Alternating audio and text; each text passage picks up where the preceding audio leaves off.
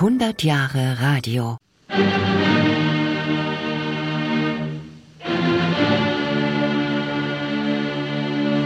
Am Anfang war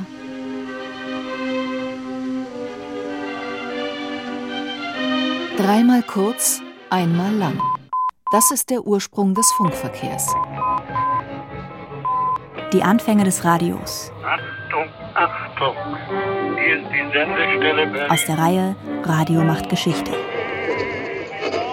Das erste drahtlos gesendete Morsezeichen. Dreimal kurz, einmal lang. Im Morsealphabet steht dies für VV, wie Victory, Sieg. Nur dieses eine Morsezeichen schicken am 14. Mai 1897 der Italiener Guglielmo Marconi und der Berliner Professor für Elektrotechnik Adolf Slaby über das Wasser des Bristol-Kanals auf die Felseninsel Flathome. Fünf Kilometer weit. Adolf Slaby ist überwältigt. Das erste Ticken, die ersten deutlichen Morsezeichen, herübergetragen durch jenes unbekannte, geheimnisvolle Mittel, dem Äther, der die einzige Brücke bildet zu den Planeten des Weltalls. Und damit ist es für alle Zeiten mit der Stille im Äther vorbei. Ab jetzt zischt, rattert, knistert, pfeift und knallt es vor allem. Der Knallfunken. 1901 funkt schon das erste Signal über den Atlantik. Im brandenburgischen Nauen sendet der erste Knallfunksender bis zu den entferntesten deutschen Kolonien in Namibia. Aber dann knallen vor allem Maschinengewehre und Kanonen. Es muss denn das Schwert nun entscheiden. Mitten im Frieden überfällt uns der Feind.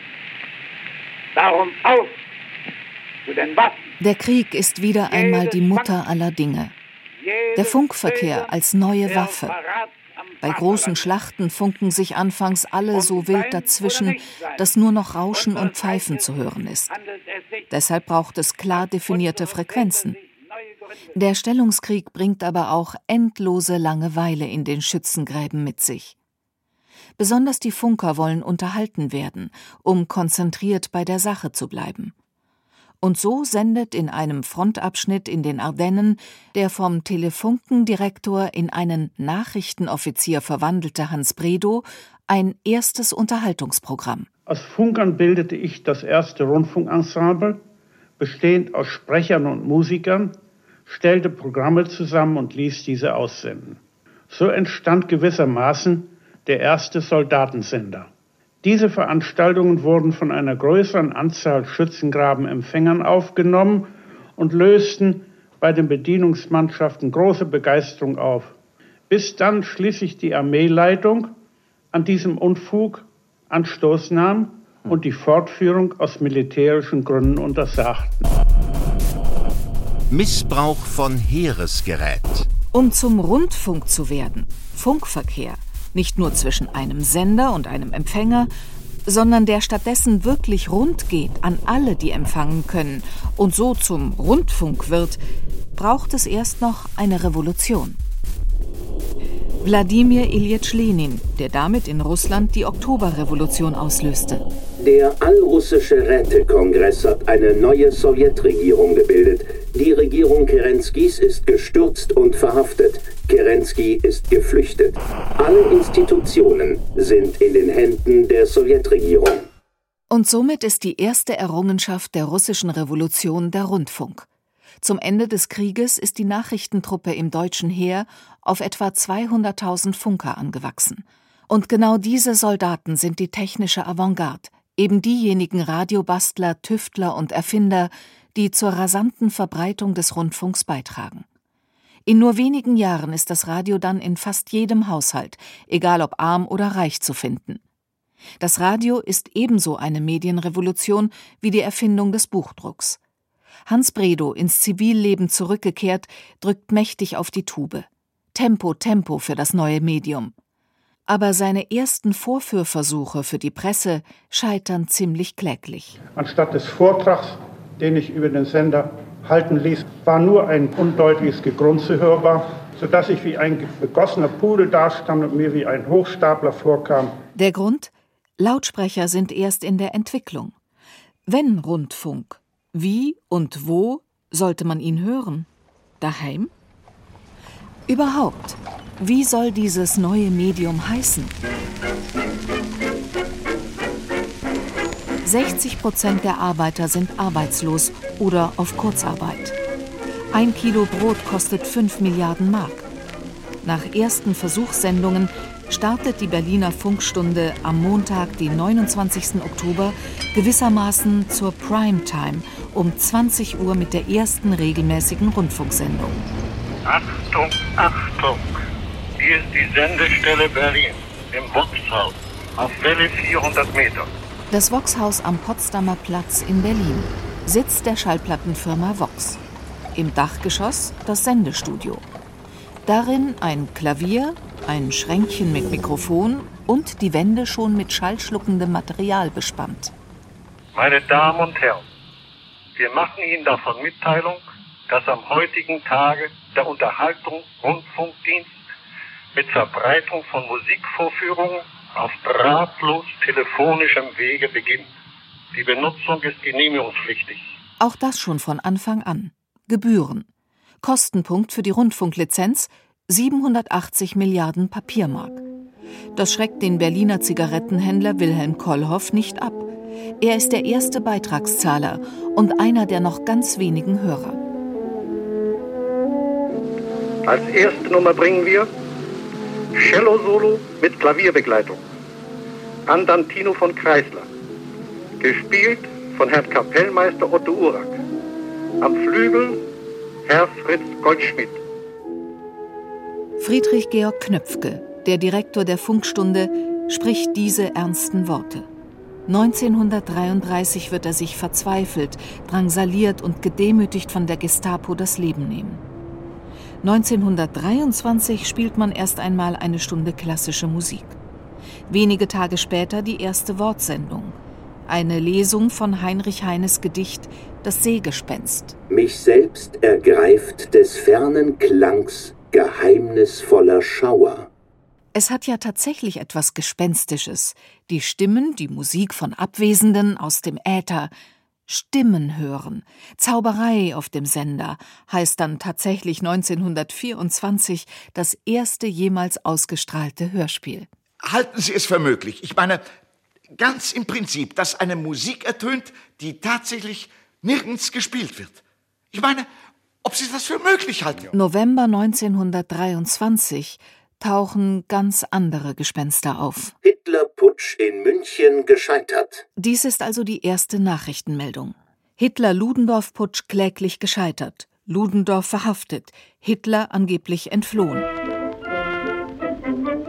Am Ende des Jahres 1923 hat der Rundfunk schon 467 Hörer. Hinzu kommen die ungezählten schwarzhörenden Radiobastler, zum Beispiel in den zahlreichen Arbeiterradioclubs. Für Schwarzhören werden bis zu sechs Monate Haft angedroht. Und wenn ich mir mal selber einen Empfänger bauen will, das mach mal, Weiler. Bringe deine sieben Sachen hierher und du sollst sehen, wir bauen mit dir einen neuen, feinen Empfänger. Oh ja. Und dann geht es Schlag auf Schlag. In ganz Deutschland entstehen Rundfunkgesellschaften mit Beteiligung von privatem Kapital. Ihr Geld verdienen diese Gesellschaften anfangs mit dem Verkauf von Radiogeräten. Was die Welt funkt, hör mit Blaupunkt. Der heutigen ARD ist die damalige Sendelandschaft gar nicht so unähnlich. Der einfache Grund? Bis auf den Sender Königs Wusterhausen ist die Sendeleistung nur auf 100 Kilometer Reichweite beschränkt, wodurch die regionale Struktur vorgegeben wird. Erst später kommen leistungsstärkere Sender wie der Sender Mühlacker hinzu. Wo man geht, wo man sitzt und steht, ist vom Radio heute nur die Rede. Vom Kellerloch bis hoch zur Mansard. Mit ebenso rasantem Tempo entwickeln sich alle bis heute gültigen Formen und Genres, das eben Radiotypische. Und Rundfunk war live. ob Hörspiel oder Reportage. Die Reportage, der Bericht von der Landung des Zeppelin nach seiner großen Amerikareise drohte in völlige Langweile zu verrinnen, weil nichts geschah. 1928 in Berlin-Starken. Man testet ein neues Andockmanöver an einem großen Masten. Es gelang nicht, die Spitze des Zeppelin in diese Narbe hineinzubuxieren. Ja. Ich schilderte das jetzt. Ja, jetzt bin ich ziemlich sicher. Jetzt steht die Spitze des Flugzeuges direkt über der Narbe gleich. Nein, wieder nichts. Nein.